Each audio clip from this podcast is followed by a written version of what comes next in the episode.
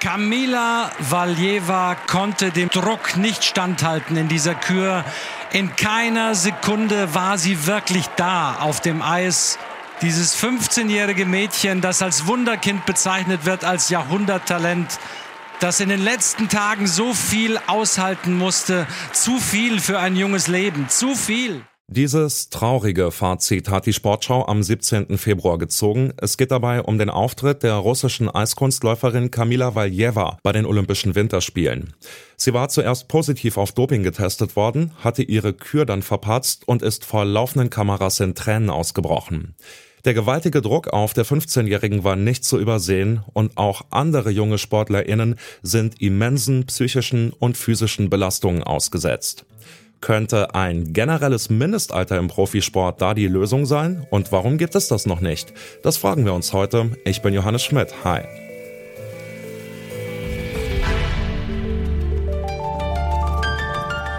Zurück zum Thema.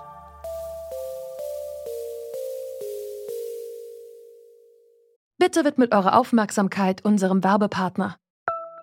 Die Suche nach geeigneten Mitarbeitenden kann viel Zeit in Anspruch nehmen, muss sie aber nicht unbedingt, denn man kann sich helfen lassen.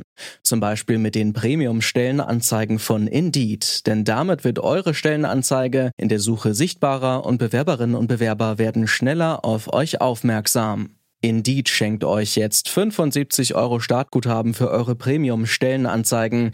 Klickt dazu auf den Link in den Show Notes. Es gelten die AGB. Die Szenen um Kamila Valjeva haben weltweit für Schlagzeilen gesorgt und Forderungen nach einem Mindestalter im Profisport neu angefacht. Das Internationale Olympische Komitee, kurz IOC, hat bereits reagiert und mitgeteilt, ein generelles Mindestalter im Sport soll geprüft werden. Ob das in den einzelnen Sportdisziplinen dann tatsächlich beschlossen wird, das hat das IOC allerdings den jeweiligen Sportverbänden überlassen. Bis jetzt ist nur ein Verband der Aufforderung vom IOC gefolgt, und zwar der Internationale Eislaufverband ISU. Bei einem Kongress in Phuket hat er am Dienstag entschieden, das Mindestalter für professionelle EiskunstläuferInnen soll bis 2024 schrittweise von 15 auf 17 Jahre angehoben werden. Darüber habe ich mit Claudia Pfeiffer gesprochen. Sie ist Sportdirektorin der Deutschen Eislauf-Union und war in Phuket vor Ort. Zuerst wollte ich von ihr wissen, ob allein der Fall Valjeva ein Umdenken losgetreten hat oder ob das schon länger in Planung war. Ja, also sicherlich waren die ähm, Ereignisse bei den diesjährigen Olympischen Spielen mit ausschlaggebend, dass jetzt auch ja das ähm, IOC gefordert hat, von den Spitzenverbänden gefordert hat, ihre Altersgrenzen ähm, generell zu überprüfen ähm, im Profisport. Und insofern begrüßen wir die Entscheidung auch sehr.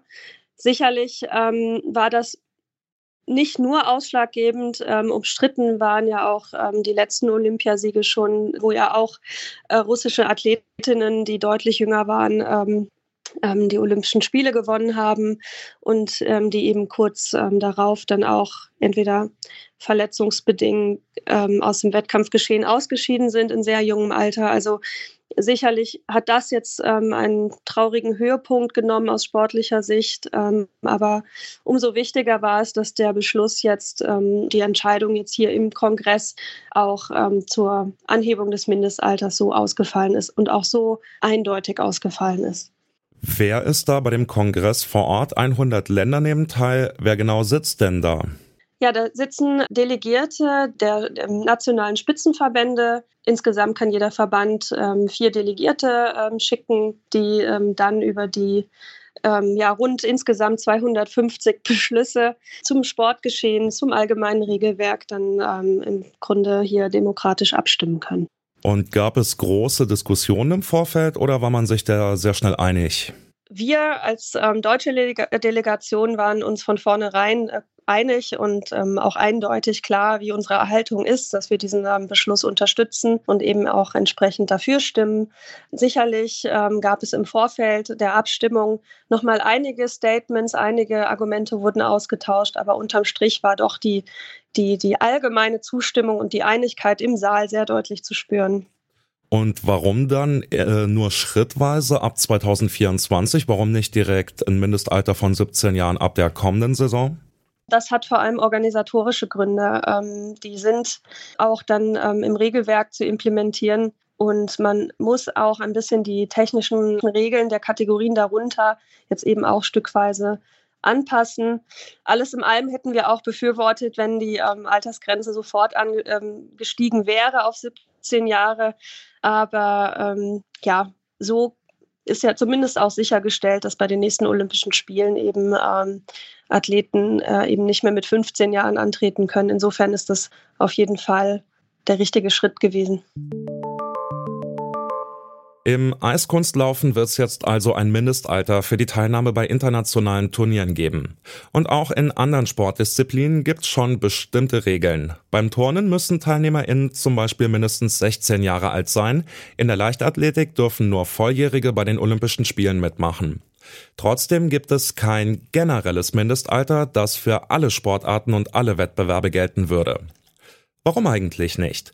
Das habe ich Jens Kleinert gefragt. Er ist Professor für Sport- und Gesundheitspsychologie an der Sporthochschule Köln und spricht sich klar für ein generelles Mindestalter im Profisport von 16 Jahren aus. Naja, letztendlich ist es natürlich äh, schon so, dass da unterschiedliche Verbände und unterschiedliche Organisationen ähm, nicht unbedingt als an erster Stelle jetzt auf Kindeswohl beziehungsweise besser gesagt das Jugendlichenwohl schauen, sondern dass einfach äh, logischerweise auch andere Interessen im Vordergrund sind. Ähm, und dann hat sich das mehr oder weniger in diese Richtung entwickelt. Selbst beim Mindestalter würden die Kinder ja vermutlich trotzdem schon auf eine Karriere hinarbeiten, wenn sie gefördert werden. Training, Konkurrenz und Leistungsdruck, das Problem bleibt doch doch dann eigentlich das Gleiche, nur halt hinter der Bühne statt auf der Bühne, oder? Na, es ist schon ein Unterschied, ob ich jetzt äh, einen Jugendlichen habe, der mit 14 schon irgendwo auf Weltmeisterschaften oder 15 Jahren auf Weltmeisterschaften gehen soll und dann entsprechend schon viel früher vorbereitet wird, oder ob ich als Trainer, Trainerin weiß, naja, derjenige hat noch oder diejenige hat noch zwei, drei Jahre Zeit. Das heißt, das rutscht ja nach hinten und deswegen werden sensible Entwicklungsphasen dann ein Stück weit entlastet. Dass natürlich auch bei äh, Wettkämpfen auf nationaler Ebene ein gewisser Druck da ist, ist völlig normal und das ist, kann ja auch etwas sein, was das Kind auch stärkt was auch Jugendliche stärkt, wenn sie entsprechend unterstützt werden durch äh, die Trainer, Trainerinnen, durch andere Betreuer, durch Sportpsychologen und Psychologinnen, äh, dann kann das ja durchaus auch äh, so ein Druckfaktor etwas sein, an dem ich mich selbst stärke. Die 14-jährige Lilly Stöfasius ist eine erfolgreiche Skateboarderin, hat auch im Januar an Olympia teilgenommen und sie sagt, es braucht kein Mindestalter, zumindest nicht fürs Skateboarden. Das ist was anderes als in anderen Sportarten.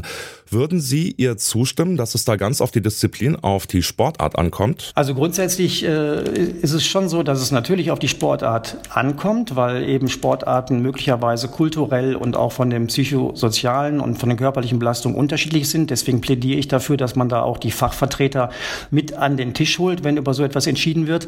Äh, aus Sicht der Athletin in dem Fall ist es natürlich klar, wenn die mit 14 Jahren sagt, äh, ich kann hier eine Medaille holen und ich kann bei Olympischen Spielen teilnehmen, dann ist sie natürlich gegen ein Mindestalter. Aber es geht ja nicht darum, diejenigen zu äh, hemmen, die wenigen, die vielleicht mit 13, 14 oder 15 solchen Chancen haben, sondern es geht also, denke ich, vielmehr darum, die vielen zu schützen, die möglicherweise äh, in solchen Situationen dann unter extrem hohen Druck geraten. Der Fall von Kamila Valjeva hat die Debatte um ein Mindestalter im Spitzensport neu angestoßen. Klar ist, Wettbewerbe wie die Olympischen Spiele bedeuten einen immensen psychischen und physischen Druck für Athletinnen. Sportpsychologinnen wie Jens Kleinert sagen deshalb, ein generelles Mindestalter würde die Kinder und Jugendlichen schützen. Das müsste aber wohl jeder Sportverband selbst regeln. Wie das funktionieren kann, das hat der Internationale Eislaufverband in dieser Woche vorgemacht.